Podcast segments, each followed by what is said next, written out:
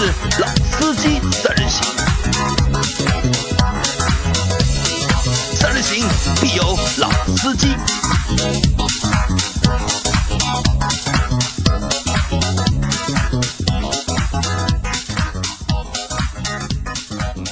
Hello，大家好，欢迎收听《老司机三人行》，我是杨磊。大家好，我是老倪。我还是任成，好，我们接着上一期节目啊，上一期节目我们是说我们去聊一些任成近期试驾的一些车，对吧？他觉得有意思的车和大家拿出来去做分享。那前一期节目我们谈了就是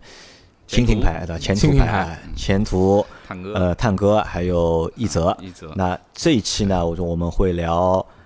DS 七。对，和就是两个自主品牌，一个是奇瑞的瑞虎八，还有一个长城的魏派的 P 八 P 八，好吧？那我们先聊那个 DS7。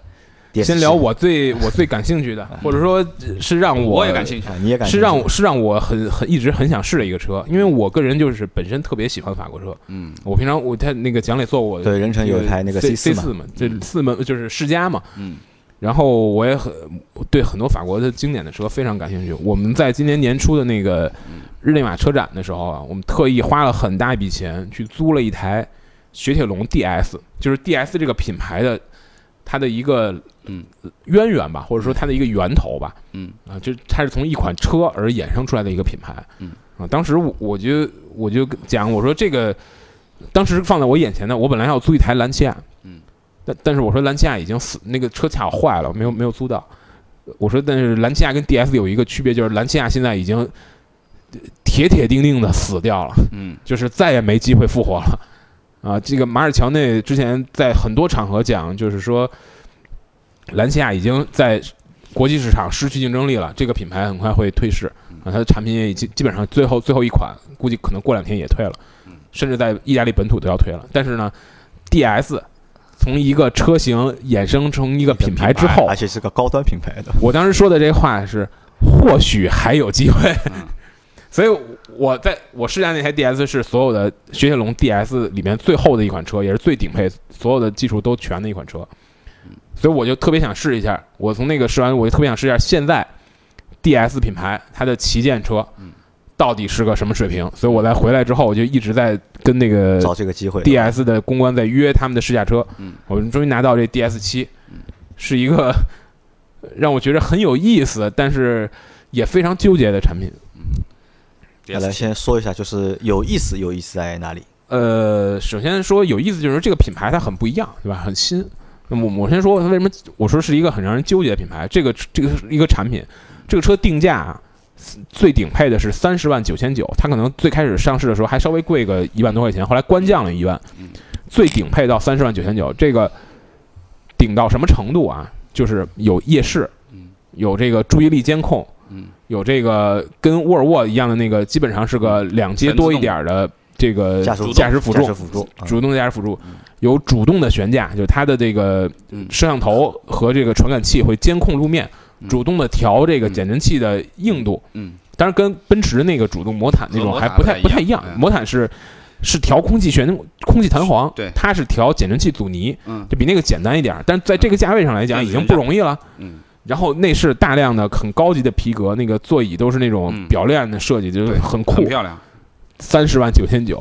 啊！我觉得这个车你如果拿它去跟 Q 三比的话，或者是拿它跟叉一比的话，嗯，你会觉得哎这车好值啊！就是因为我原来跟杨磊说，我说你你只要一坐到 X 一里边，你就会发现嗯这台车的每一个细节都在跟你诉说一个事实，嗯事实就是钱没用够。钱没花够，我们能造一台更好的车嗯，但对不起，你钱没花够。但是你坐在 DS 七里边，嗯，它的配置包括它的用料，它给你讲的故事是说，嗯，哥们儿，这是我能卖给你的最好的车，你 你已经买到头了，你已经买到我们 DS 品牌最能代表我们 DS 品牌的一些元素和这个生产的工艺，这这些东西了，你已经是个顶配车。如果你你把它画一个雷达图嗯去跟 X 一或者 Q 三比的话，你会发现这台车并不弱，啊，它在舒适性上，嗯在配置上，呃，尤其是主尤其是主动安全这些配置上，内饰的质感上，甚至是完胜的完胜。啊。当然，它的操控，因为它底盘它很追求舒适，它做的很软，它在操控上，在动力系统上可能比 X 一比 Q 三稍微差一点，但是但是我觉得至少是个各有所长啊，各取所需的一个车。你会觉得这车好像还可以，但是呢，你很快你转念一想，嗯你把它和一个相近价位的，就是它有两款车比较值得买，一个是三十万九千九顶配，一个是二十七万多，就是减掉了一些主动安全这些东西。嗯你把它和价格相近的，比如说这个关道、汉兰达嗯啊，包括楼兰、嗯。URV，甚至柯迪亚克这些车一比，你就发现好像没什么性价比，好像在空间上、实用性上，在就空间变各方面小了啊。那那它的尺寸也不对，尺寸对。尺寸也也小了对，我就觉着好像是没什么那么打动人心的地方。然后你再看销量，你发现这台车实在是惨不忍睹，三位数的销量。三位数的销量，这个老倪是老倪是怎么看待就是 DS 呃，我这个觉得品牌或者它的产品？说到 DS 呢，也有一点想法啊，就是说，因为我一三年的时候在购买我那辆 Q 三的时候，其实我是去看过 DS 的，因为那个时候我是想拿一台全进口的 DS 五的。对 DS 五，呃，幕后人可以说是我非常喜欢的一个车。哎，我那个时候就觉得那辆车实在太漂亮了。对啊，这个漂亮，一个是它绝对可以和所有其他的车一眼就可以区别出来的外形，这是一；第二个就是你坐到里面以后。啊，我们说法国人的那种情怀，法国人的那种设计，或者说啊，像开飞机一样的那样的感觉，内饰啊，包括它的这个材质，特别是它那个顶级的纳帕对的表链式的那个座椅啊，都特别有，哎，这个让人有购买欲。绝对是当时没有办法去抵抗的。我我这样，当然我这样安慰我一个朋友，我一朋友买那个车，我说你就这么想，你就想你买了一个普通的 SUV，然后你又花三万给你老婆买了一包，你就没那么心疼了。他想，他想这对啊，他说你看这个这个这个这个全全的真皮包裹的，这个确实是他他他觉得有的，后来他真的还买，还真的买了。我那辆车，说实话，因为我低配的就是低功率的版本和啊就后面出了低功率的版本、高功率的版本嘛，那个时候还是全进口的那个版本，要三十三万，三十三万多，我记得那个时候挺贵的，很贵，而且基本没什么折扣。哦啊，刚刚开始的时候没基本没什么折扣。那么后来回头去想一下，你已经花到了一个三十几万的价格，你拿的是一台 1.6T 的发动机，而且是后悬挂完全是扭力梁的，扭梁的啊。当然，我不，我不，呃，去喷说扭力梁的就不好，因为说实话，我自己试驾过那个车，我觉得那个扭力梁，法国人的本事真的是很大的啊，调的很好，那个扭力梁根本就不像我们传统意义上扭力梁那么硬或者怎么样，对，而且蛮有乐趣的那台车。嗯、但是最终基于价格的问题，还有一个就是空间，就是它的后备箱实在太小了，啊，基本那个车在没有办法在设计上是是牺牲了很多实用性的，对对对包括视野也很差。那个车对对对，后排空间也不像它那个车显示的那么没好。错没错。其实这个 DS 七它就是把后面的这个扭力梁改成多连杆的。我们跟它的一个，我跟东这个这个长安的这个长安 DS 人也也简简单的交流过一些这个方面的问题，就是他们表示就是说把这个车换成多连杆嗯，在技术上是没有问题的，因为法国现在基基本上这个有这个 DS 五也有多连杆的，甚至有四驱的版本在法国。对它四驱版本是个混动。对，呃，他他跟我讲，就是说 EMP 二的这个平台是可以做多连杆后悬的，嗯这个没问题。嗯。但法国人很不情愿把这东西改成多连杆，因为按照他们的试测试的结果，就是觉着没什么没什么价值，没变化，没？没什么太多的变化。就是因为我们其实之前做过一个，我原来在杂志的时候做过一个选题，就是其实咱们很少，因为底盘是一个很复杂的系统，你非专业人士你你很很难体验得出。你很难对比，就是说两个车，一个车一个车是多连杆，一个车是扭力梁，你你很难，你不能把他们俩做对比，因为他们俩别的都不一样。对。但但国内有一个很好的例子，当时我们找到一个非常好的例子，就是速腾，嗯，速腾蓝驱嗯，速腾二点零，嗯，就是速腾的 G G L I，嗯，和普通的速腾，我们把这三台车找到一块儿，做了一个对比对比，我非常细致的去，呃在同样的路况下想去体验这个车后后面的舒适性上的一些区别。但是即使是这样三台车，它还是不一样，因为它的减震器阻尼不一样。GLI 是多连杆，但 GLI 的阻尼会强一点。就你很细致去体验这个舒适性，你还是觉着可能多连杆和扭力梁是很难体很难体会出来的。但是在什么情况下你非常容易体会出来？就是我们我们有一个在北京有一个油耗路线，这油耗路线有一段是山路，你在这个山路上，你你尽量快开，以你能所达到最快速度开，你会发现多连杆的后悬会更稳，就车尾更稳，嗯，然后那个会更容易打滑，或者或者更容易有这种滑的趋势，嗯嗯嗯嗯，尤其是在什么样的路面呢？尤其是在这个附着力不好的路面下雨，比如说这个路面上有很多，但我没有遇到下雨，就是这个路面有很多坑洼，或者这个路面是起伏的，嗯嗯，那这个时候的抛跳，因为因为这个时候你的多连杆后悬，它对车轮的定位是更好的，对吧？它的这个车轮在上下弹跳的过程中对对，它对车的倾角，对另一侧是没有影响对轮胎的这个倾倾角的变化也也影响相对是比较小，嗯所以它的着地会更稳定。嗯，那它的这种这个抓地力更好。但你想 DS 七这个车，它整个调的非常软，它为了追追求舒适性，嗯它的悬架是很软的，你很不适合做这种非常激烈的动作。嗯，所以它这个调成多连杆，我觉得很大程度上真的是为了这个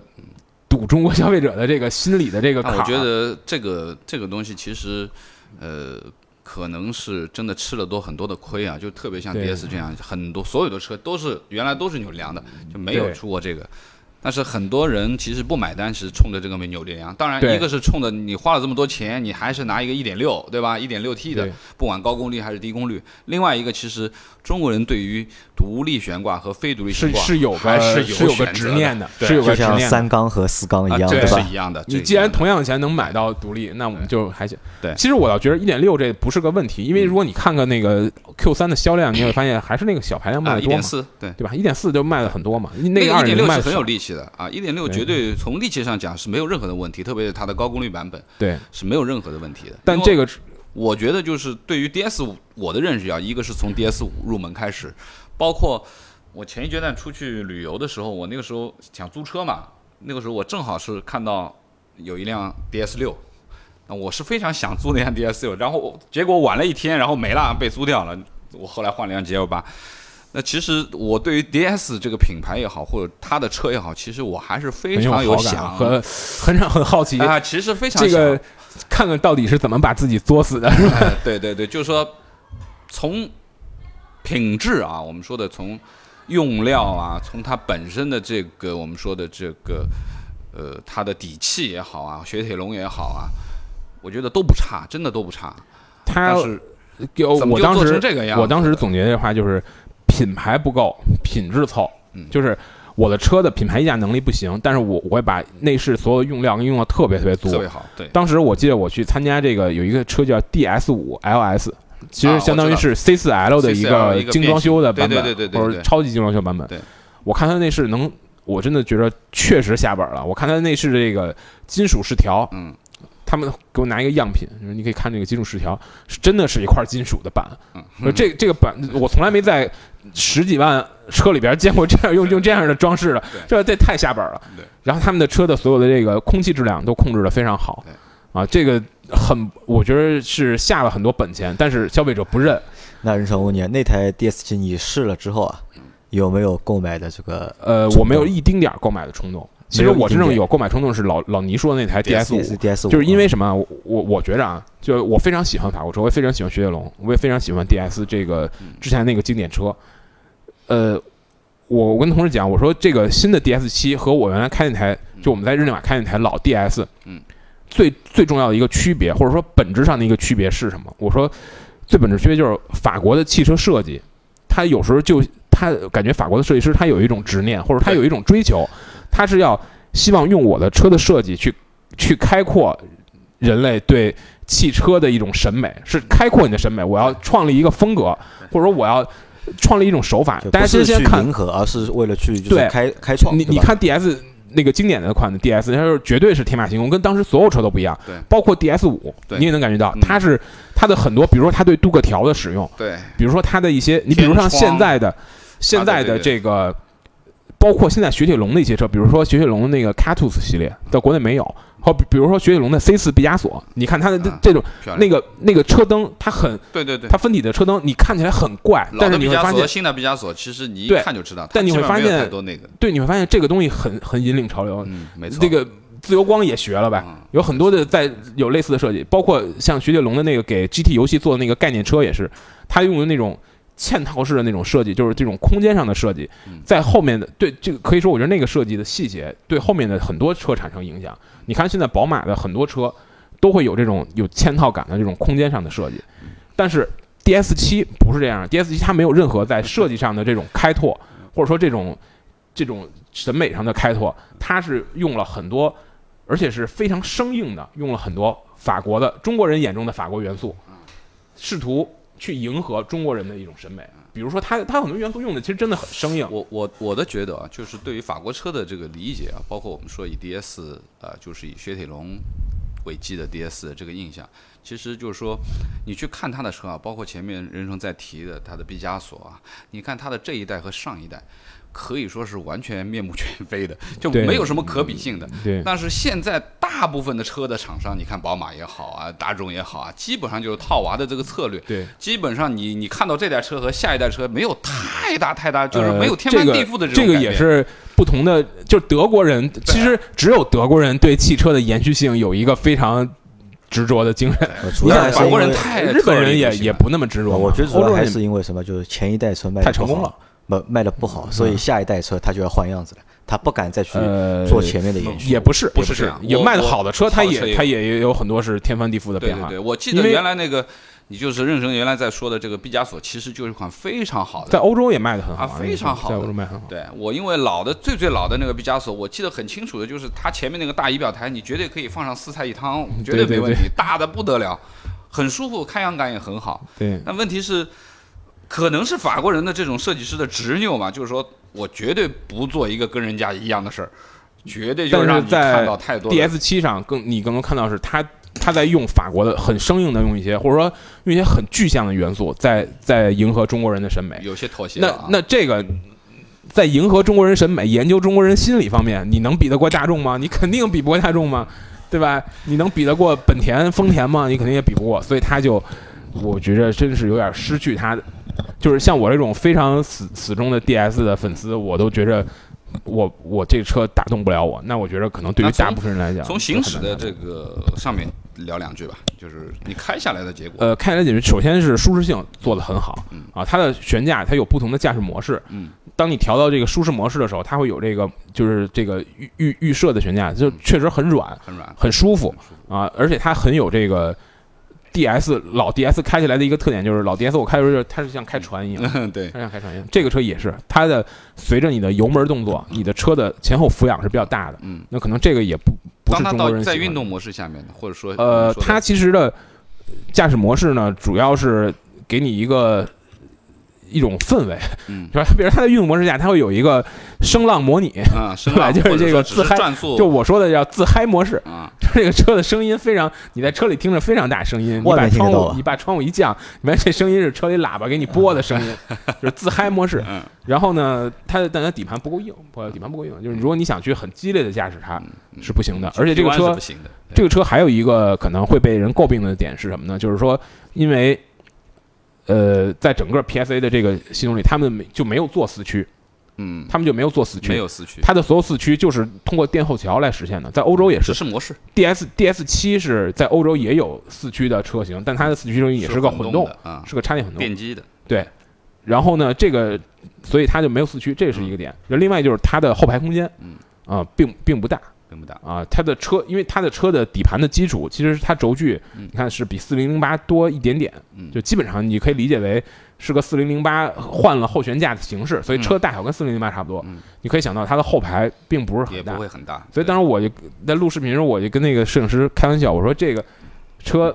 法国的那个马克龙总统不是坐这个车在他这个就职的这个嗯巡游上去、去去亮相嘛？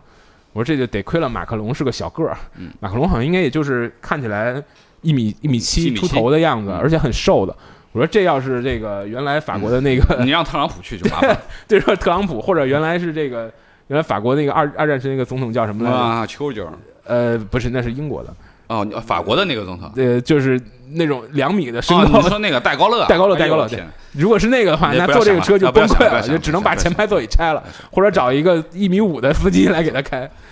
对，它的后排空间并并不够大，作为一个旗舰车来讲，让人觉得稍微小点儿。好，那我们就是 DS 七，现在就放一边了，好吧？就是因为惨淡这个，惨淡。惨淡，这个车我觉着卖的卖得好啊定义就是还不知道什么时候能看见。呃，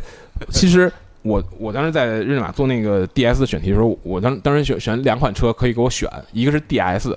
一个是 SM。我当时就跟他们讲，我说那我选 DS 吧。我说如果咱们要想要了解一下雪铁龙这个品牌是怎么出了很多那种非常怪异的、嗯定位太奇特，嗯然后不作不死的那种车，把自己作到了这个嗯堕落的这个边缘、破产的绝境了，那我们就应该去试那个 SM。雪铁龙 SM 是一个从车迷的角度非常吸引人的车，但那个车你一看那个定位和那个设计，绝就是我说的不作不死。嗯，那今天 DS 七不是这样的车，它不是这种不作不死，很奇怪，很很，但是但是它仍然我觉得还是品牌的问对题，它仍然仍然是没有办法打动中国消费者。好。好，那我们换两个自主品牌的说一下，好吧？那我们下一个说那个奇瑞的瑞虎八，瑞虎八，对吧？瑞虎八是杨磊特别看好的一款车，啊，对，因为我在今年北京车展上，就是我对这台车就是留下了蛮好的印象，因为奇瑞对我来说，就是我们之前做过吉利的节目嘛，就我戏称就是吉利，还有那个奇瑞，还有比亚迪是农村三剑客，嗯 对吧？这这个是我对他们的一个戏称嘛，对吧？其实到目前来看的话，其实呃，吉利现在是目前从上半年头部了。啊头部了，它的一个销量排到了就是自主品牌的就是第一名，上半年卖了超过七十五万台车，对吧？然后比亚迪在就是新能源车方面也有着比较大的一个就是发展，就唯一的就是一直半死不活的，看上去的就是奇瑞了，就是奇瑞奇瑞好像就是从因为奇瑞其实很早就有了嘛，对吧？到现在也那么多年了，随着就是中国汽车的这个发展到现在，但是很少它能够出一些就是爆款产品，很少，对吧？让人眼前一亮的产品也很少。它唯一的爆款可能就是什么？它最早的那台 QQ，对吧？这算 一台，这算一台 QQ，到全国各地去哪里都能看到，就像现在的五菱一样，到全国各地都看得到五菱。当年是在全国各地都看得到 QQ，QQ，但除了那款车之外，到现在可能我们很少能够看到让我们眼前一亮或者非常走量的奇瑞的车。对吧其实前一辆就是在前一辆就是让我就是眼前一亮的车，可能是十年前的就是 A 三，A 三 A3 是我刚开始进入媒体这个行业里边，基本上试的可能前五辆车之一啊，前五辆车之一，对吧？那台车就是当时看上去样子，我觉得让人眼前一亮，是宾觉得宾法做的。啊、是一个比较好的车。但 A 三之后，直到瑞虎八出现，就没有让我就是嗯眼前一亮的车。直到就是在今年的广州车呃北京车展看到了奇瑞的瑞虎八。其实我感觉啊，奇瑞很大程度上它没有吉利或者比亚迪发展的好，可能是它的企业的体制体制问题。啊受到了一确实受到一定制约。就是之前我经常有一个跟同事之间的一个话题，就是说好的车不一定卖得好啊。其实杨磊说奇瑞很多车他没有让他眼睛一亮，其实奇瑞有一些车我觉得还是很不错的。比如你看奇瑞的艾瑞泽五，艾瑞泽啊，这艾瑞艾瑞泽五，你单看这台车，你觉得哎这个没什么好的，但是你可你可跟它比比，它的竞争对手帝豪，你看这两辆车放在一块儿，你看看这个水平的差异，你是能感觉到的。对艾瑞泽五也是目前奇瑞就是卖的最好的一台车了。对，我觉得很很有颜值嘛，设计也很好，然后这个嗯作为一台这么便宜的车，你也挑不出什么太大的毛病来，但但没好到哪儿去。你我说那话，那没差到哪儿去，那这么便宜，对吧？这个瑞虎八好像也是卖的很一般，对，就我们报过六月份的销量吧，六月份的销量，瑞虎八好像卖了五千台，就这个销量，我觉得其实对奇瑞来讲也不少了，呃对他来应该是说可能第二呃他自己的车系里边第二热销的车了吧？呃应该不算吧，好像瑞虎五好像更多是吧？好像多一点，就是哦，但它这个就是我本来预估它这个车销量一个月过一万，应该不是太大的问题，但是看了六月份的销量，觉得有点惨，可能还是和就是不知道是产能的问题还是什么问题。这个我也很，而且这个车我去了，我们也去了，就奇瑞的 4S 店嘛。当时是想去试驾的嘛，但是当时去的时候只有只有展车，它是没有没有试驾车，试驾车。其实这个车给我你开来开了之后，你感觉怎么样？我开的感觉，其实它它在底盘的这种整体性上，说实话，我觉得没有达到自主品牌现在最顶尖的水平。没有达到最顶，对它的它的它的底盘还是有点散。呃，我很遗憾，我当时试驾的时候没有开到自动挡的车，因为我想大家买这个车，大部分会会买自动挡，你是拿它和领克比，还是和上汽比？呃和荣威 X R X 五比，或者和吉利博越比，它的底盘的整体感不如吉利博越，但是可能因为它车也更大一点，车也更大一点。，我觉得啊就是它是一个，它是一个有点错位竞争，就是它的尺寸是在中型的算是。对它其实如果我我用，因为因为吉利没有更大的车，我用长城来做个比方，就是它的尺寸比 H 六要要大一截，嗯，但是其实比 H 七要小，它的价格比 H 六甚至还要低。它价格低有一个很重要原因，当然是它没有大排量啊，它只有 1.5T，现在它只有 1.5T 一款。那像 H 六啊、博越啊这些车在十五万以下这个区间，你是能买到 2.0T 了。它只有 1.5T 一款发动机，所以它首先是动力是弱了。嗯，那底盘呢，确实我觉着没有博越和这个这个 RX 五底盘那个整体感好。嗯嗯啊，但是这个车真的空间很大，而且设计的非常成功。我之前跟我原来有个同事，他他现在已经转会到一个中国某汽车技术公司做设计。我跟他探讨，我说国内你认为做的比较好的自主品牌，设计方面做的比较好的自主品牌，他说他说奇瑞可以排到前三，嗯，或者说前二。他是对整个设计的水平确实还挺高的。它的这个，我我当时开这个车，我感觉它内饰的质感啊是是用设计，我用我的话讲，它是用设计解决的，就是说它的内饰的材料或还是者它用的那个还是那个价位的材料，对吧？并没见得有多好，但是它把这个设计的非常的巧妙，嗯，让你感觉它质感很好，而且你看它那个中控的屏啊，其实是有点像现在最新奥迪的那个设计，是把这个用整个一块屏把出风口给封在里边，给连成一体，做的很好，很好看的，实用性、车的这个储物空间都做的很好，啊、我觉得卖不好真的是很很确实让我很好奇。如果让我选择在瑞虎八和 H 六之间选，我一定会选择瑞虎八。原因呢就是空间大，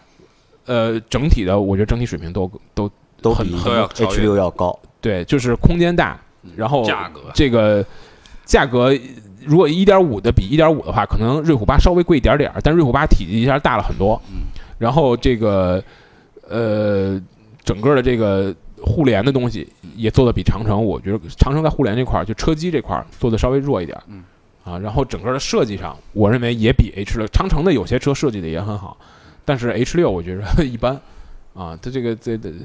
很，我我希望它以后能卖好吧。我觉得是确实一款很值得、很值得推荐给别人的车。如果你不对底盘的这种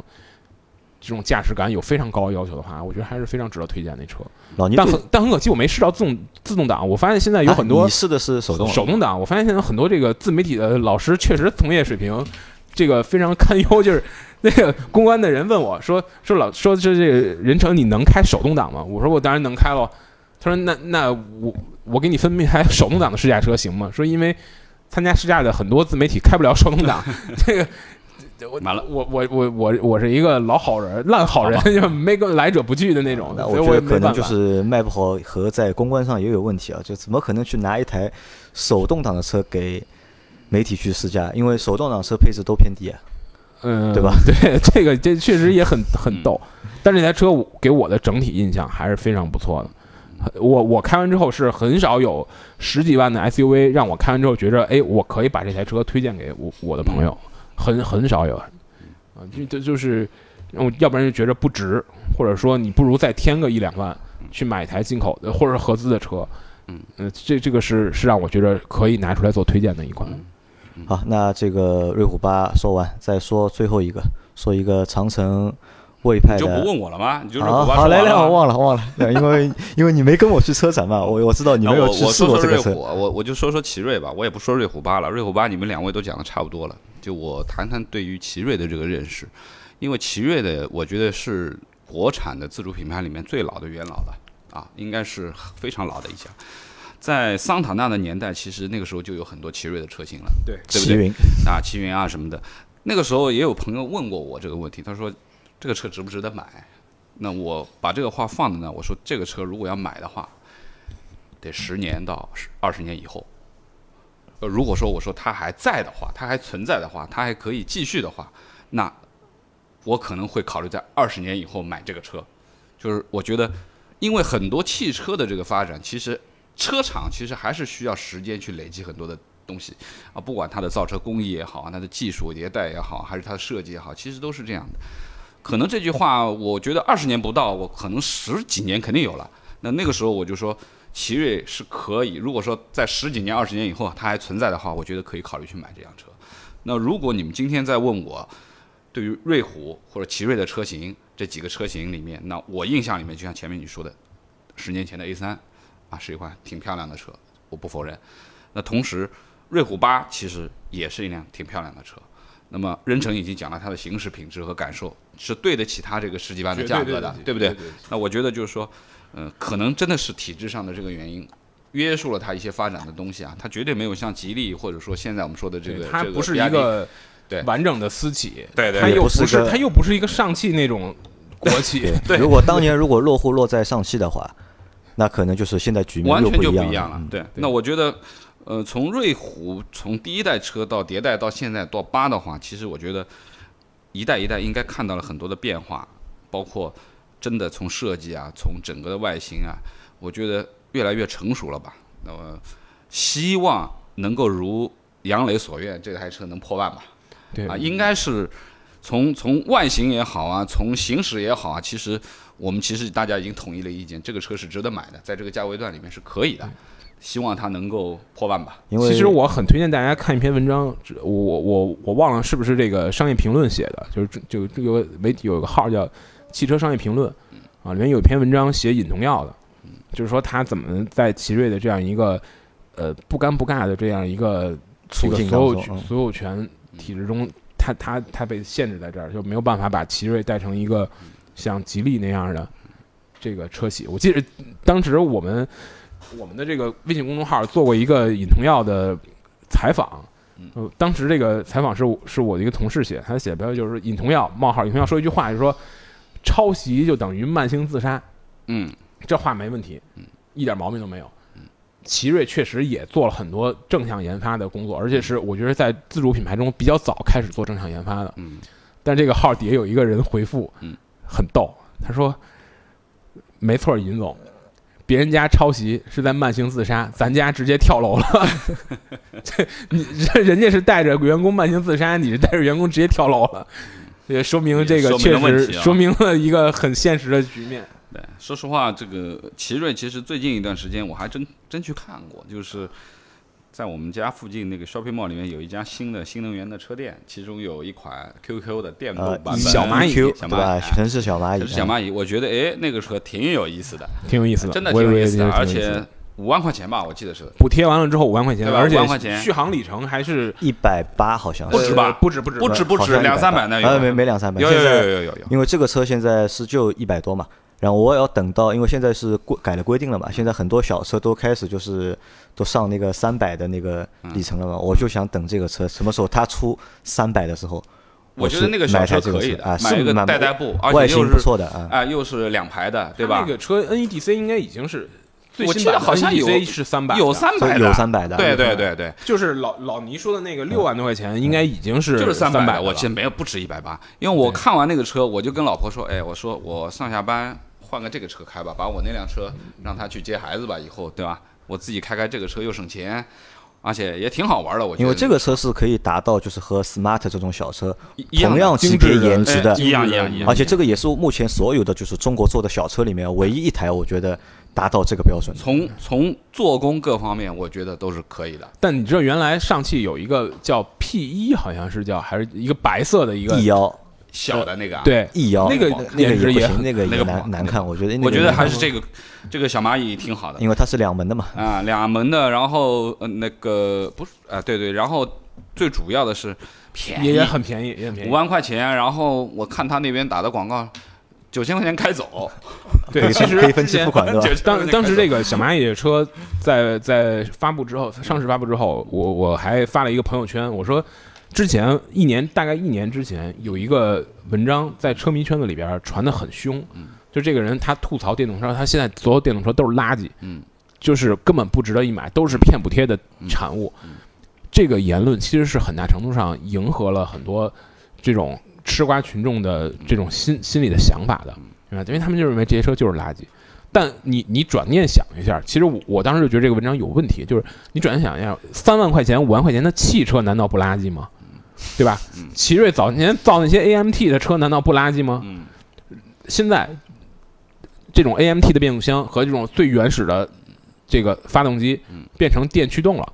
那么它的平顺性、它的这个油耗、噪声很多方面其实是比原来的好很多了。要好很多的。那我的这个觉得呢，我，就是所以我不不太同意那个文章对。于对于电动车而言，其实呃，原来周老师一直在说电动车，梁磊也在说电动车。其实我对于电动车其实是保留意见的，因为我认为国产电动车现在还没有达到一个程度，特别是续航里程啊，很多都标称的假的太多了，对吧？第二个呢，就是从造造车工艺上上面来看，特别像北汽的很多电动车，那太根本没法看的，太垃圾了。就是门拉开以后，那个毛刺儿可以拉到你的手的，就这种。但是反观就是说我上次去这个 shopping mall 兜了一圈，仔仔细细的看了一下这个小蚂蚁，我觉得，哎，这个小东西有点意思啊。我们那个时候也去看了那个北汽的那个那个 Light 对。那同样都是小车，妈的对不对垃圾就是，完完全全这两个车其实尺寸也差不多，太小，都是小车，但是这个做工各方面还是是一辆要比车了。Light 要而且 Light Light 要比那个 EQ 要贵一倍了，要对吧？又贵一倍，而且公里数还没它多。但 Light 技术含量其实也蛮高的，Light 是是个全铝的车，Light 也是一个半成品，我觉得也是一个没有开发完全的一个产品，特别是内饰部分。对嗯、对于我来说呢，就是原来我一直说我不 care 这个电动车的，但是奇瑞这个小蚂蚁呢，倒是有点小想法回头看看，它主要是价格，主要确实价格下来。是价格，因为你想再往前可能一两年，嗯众泰这个这个众泰的那个车其实也不难看，众泰应该是要 E 两百吧，现在 E 三百了，啊 E 三百那个车也不难看，呃，但是它卖很贵，你补贴完了还要将近十万，你就觉着就就就觉得这个不太不太太划算我觉得对于这样小的东西来说呢，五万块钱是可以的。另外，续航里程标称的三百公里呢，我觉得城市里 NEDC 开其实绝对够了，对对吧？最主要的一个问题，我老年一直在说的说，如果让我去买一辆电动车，那我肯定得试驾一回，我肯定得让它能够符合我驾驶的这个标准呐、不能完完全全只是跑起来就结束了这件事情。对，那我相信以奇瑞这个这么多年的这个底子的话，满足我这个最基本的需求，应该问题不是太大。我觉得虽然我也没有试过这个车，但是我我回头我可以去试一下，说不定可能改观我那那如果我们去看一下，如果下周我们有时间去看一下，如果真的是三，它有三百公里续航的话，我们考虑就可以啊，下个月就去买一台。NEDC 三百就是之前我们刚才说 ES 八是不是也说了嘛？就是 NEDC 的续航就是相当于工信部油耗嘛。工信部油耗，你汽车在城里是开不出来的，打个七折要对吧？对你，但是你电动车在城里是能开出来打，八五折。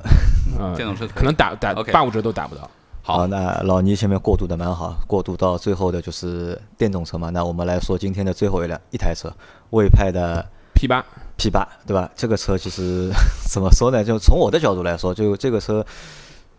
造 P 八这个车型，我觉得完全也是只是为了满足就是双积分，双积分和这个油耗的这个要求。嗯，但是实际上，呃，我我也我也非常同意杨杨磊的说法，就是这个车长城造它，并没打算卖多少辆，对吧？就跟比亚迪的秦完 DM 一样，全是占个名额的事儿。就不不太像是一个能卖出量的车。但是当你真的开了这个车之后，你就觉得，哎，这个车还不错。就是这个有有意思的是什么呢？我的同事先是参加了这个车的试驾活动，啊，他是在长城的实验场里开了这个车，回来之后评价非常差，啊，说这个车不行。嗯，但是我很好奇，我我说我一定要借一辆，我自己试一下。我借了一辆，我在北京开了一个礼拜，我开到第四天的时候，我说我对这车评价挺高的，我说你要不要再开一下？然后我就把这个车给我的同事，就给王宇嘛，王宇又开了一下，王宇说：“哎，这个好像在城里开确实挺好的。”就是我说几个他他他让我感觉比较被打动的地方啊，就首先是我们可以看到一个电电的驱动的技术是怎么改变车的一些，就是中国指标数据中中国人说的这个。公之前老讲的这个弯道超车是怎么超的，我觉得从这辆车上就能看得很明显。这个虽然魏非常不愿意提，他们的公关在把车借给我的时候，反复跟我讲说，你们在出试驾文章的时候，千万不要提它和 VV 七有什么关系。但但大家明眼人一看就知道它是个 VV 七的插电混动的版本，嗯，对吧？它的这个宣传策略跟唐呃跟比亚迪是不一样的，人家就叫唐和唐 DM，嗯啊，它是要彻底分开，要撇清关系。嗯那不管他们出于什么原因吧，但是当当我开了车之后，我发现，在 VV 七上有两个让我非常不爽的地方。第一个地方就是它的双离合变速箱的调教，嗯啊，因为 VV 七车很大很重，而且选择了很大的轮毂，嗯，它如果用自动变速箱的话，油耗会太吃亏了，它一定要用双离合。那用了双离合之后，双离合在低速的这种顿挫。顿挫、平顺性啊，这必然的。解解决解决不了，大众都没有完全解决，你长城当然也是解决的不是很很理想，尤其是一些这个现在的国产的双离合，它为了追求一个经济性，其实它是已经不再有这种换挡速度的优势了，因为它的这个离合器片的结合的压力不够，嗯。离合器片的这个受热能力也就抗热的能力也不够，所以它的换挡速度并不快，它没有它双离合为了平的优势。顺去牺牲掉很多对换挡速度，那你就感觉这个变速箱是个是个瓶颈，但是你当你发现这个这个车有电机了，好了，它在低速的时候不用变速箱了，这个这个在你急加速的时候也不用变速箱了，很大程度上依赖电机来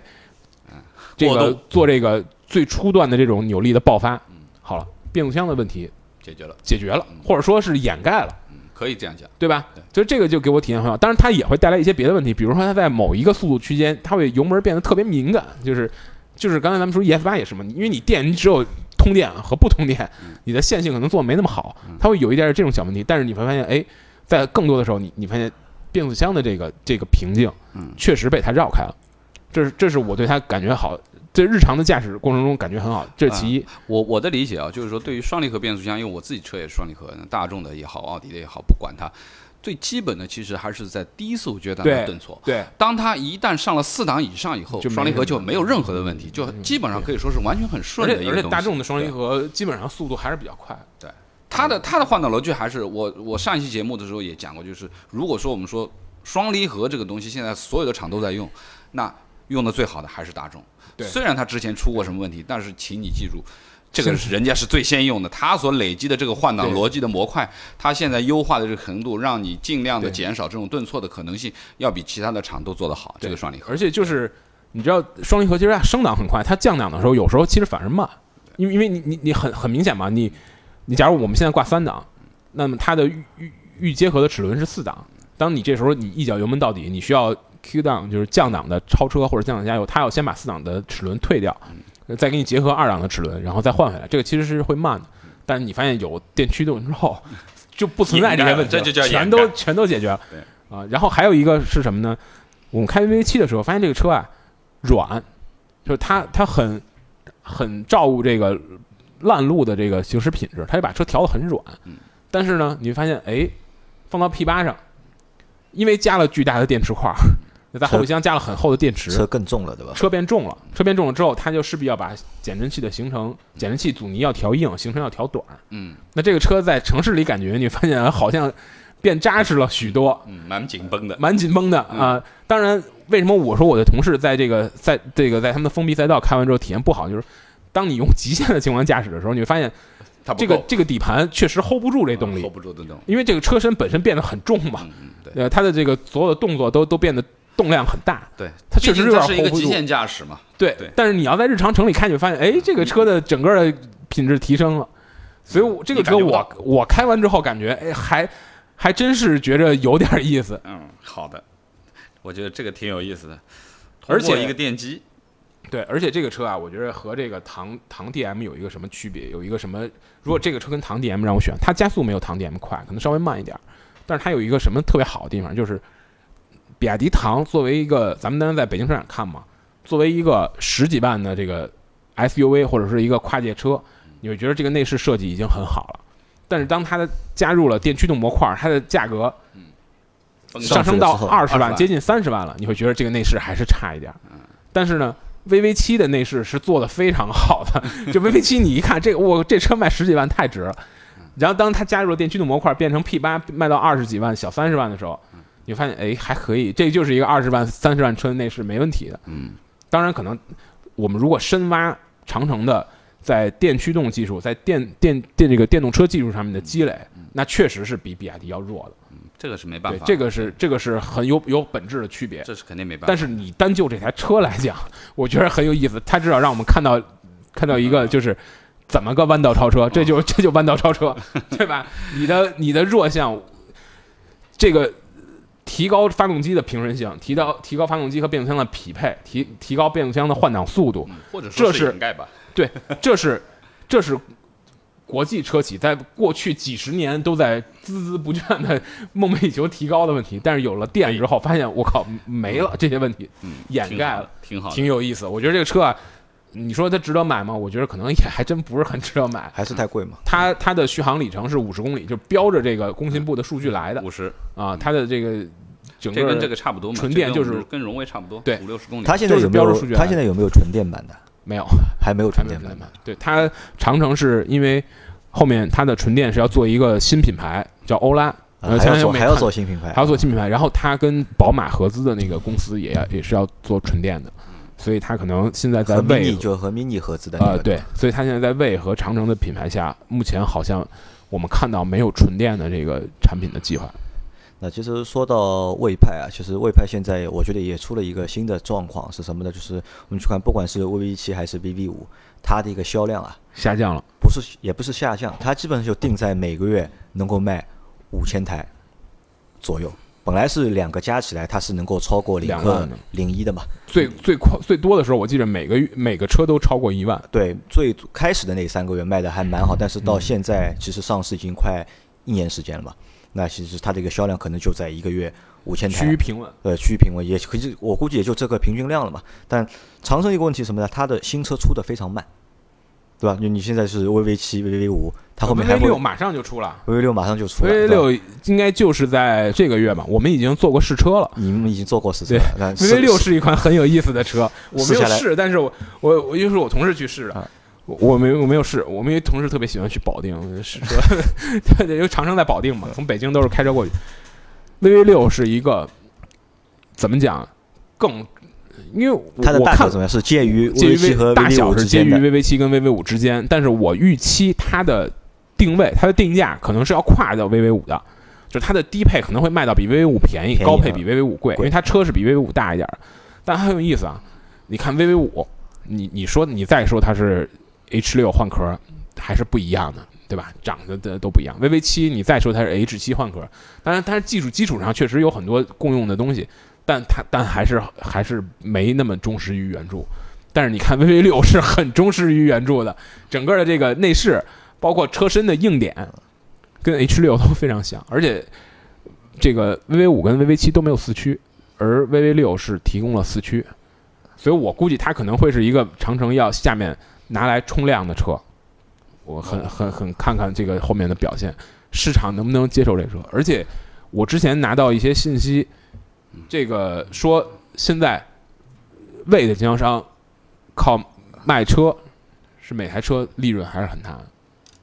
就是很多同同价位的车啊，经销商在卖车中是没利润的，就是或者利润非常小的，他可能要等保养赚钱和年返赚钱。嗯，但据说 VV 七和 VV 五还是有钱可挣还。是有钱钱可挣但可惜就是量不大嘛。这个这个信息，我觉得还是可以。有点意思。啊，好吧，那等到后面等任成试过 VV 六之后，有机会再和我们去好，做一个分享。我想车肯定也应该还不错吧，因为这个 H 六本身就就不差嘛。好吧，那 OK，这期的节目到这里就差不多结束了，也感谢任成嗯。在这个星期里面帮我们做了好，三集的节目，对吧？谢谢等任成下一次来上海的时候，我们再邀请。任成上我们的节目，好，哎，好吧？那感谢大家收听，谢谢这期节目就到这里，拜拜。下期见。